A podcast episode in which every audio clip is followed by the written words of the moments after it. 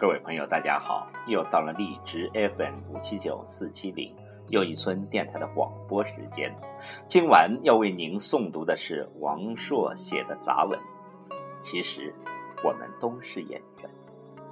其实，我们每个人都是一个演员，但就是一个卑微落魄的人，他真实的内心世界，同样也有属于自己不可侵犯的尊严。渴望获得他人的尊重，但为了养家糊口，为了展示自己，每个人都带着强烈的表演冲动。纵然是一个忍气吞声的忍受者，也不例外。请听王朔的杂文。其实我们都是演员。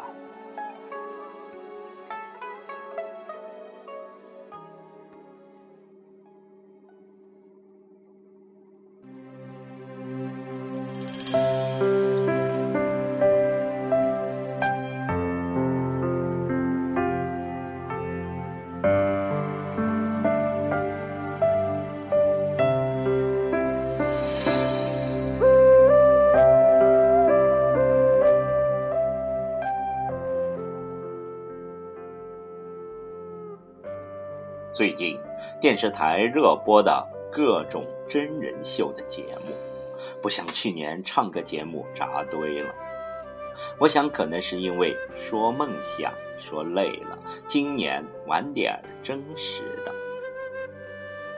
我绝不是想吐槽什么，相反，我很羡慕他们玩玩闹闹就能把钱给赚了。当然，我也并不是眼红他们赚钱，我不是那么肤浅的人。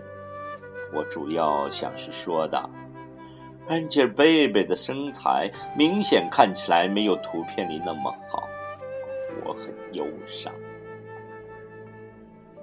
看着节目，我经常不由自主的冒出这样的想法：太做作了吧？但当夜深人静的时候，我扪心自问：如果让我去做，我就能表现得很真实吗？我很善于自省，所以活得比较辛苦。于是我有些疑惑了：是演员不够真实，还是我身在戏中而不自知？最后，我想明白了，其实我们都是演员，扮演着各种相似的角色，可能的差别就在于演技好不好，以及观众是谁。最近几年，在中文伴随的网络以两位数的速度发展的基础上，产生了一些热门的角色。已渐渐成为社会的主，比如屌丝、女汉子、吃货、二货、逗逼、二逼青年、文艺青年、公知、五毛、教授、专家、大师等等。虽然有些角色的地位有点尴尬，但没有角色好像更尴尬，仿佛被这个时代抛弃了。于是，我们都迫不及待地给自己或他人贴上各类标签。这样的好处是，大家可以快速地进入角色，因为大家都很忙，没有太多时间浪费在展示或了解各自的真实属性。很多姑娘都喜欢骄傲地宣称自己是女汉子。每次听到这话，我都想对他说：“我可不可以摸一下你的胸肌？”女汉子一词绝对是中文发展史上的一大进步，比男人婆要好听多了。虽然字面意思差不多，但女汉子比男人婆更具有褒义的性质。还有个近义词“女强人”，但女强人需要一定的事业基础，而女汉子这简单的多，头发短点、声音粗点就可以了。有时候甚至这两点都不需要，小于三十岁的女性就行。是不是真的汉子？我不知道。我只知道，当一个女人说自己是很爷们的时候，得到的是一片赞许的掌声；但当一个男人说自己很娘的时候，得到的却是潮水般的唾弃。还有很多姑娘喜欢扮演吃货。大多数自称吃货的男人基本都是胖子，但自称吃货的女人身材都还不错。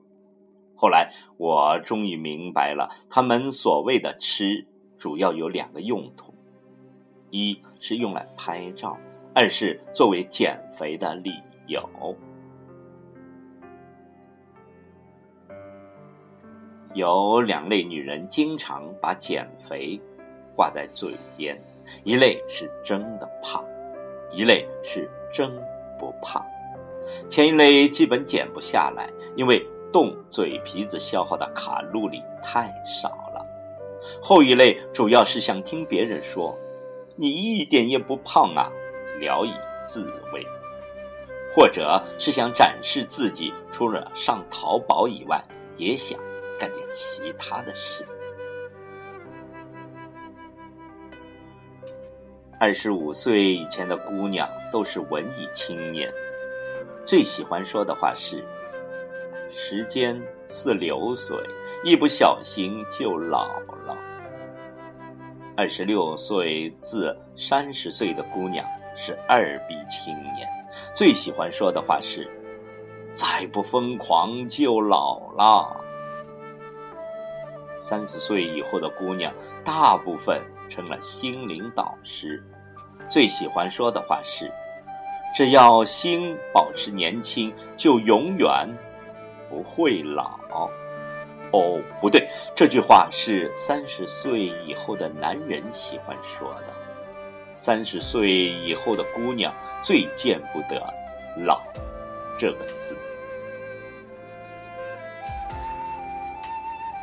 不过，不管多大年纪的女人，都不喜欢男人。貌取人，所以他们用化妆、整容来掩饰自己的真面目。当然，他们自己也绝对不会以貌取人，只要长得像金秀贤、李明浩就可以了。男人喜欢扮演的角色大致分为三种，一种是公之类。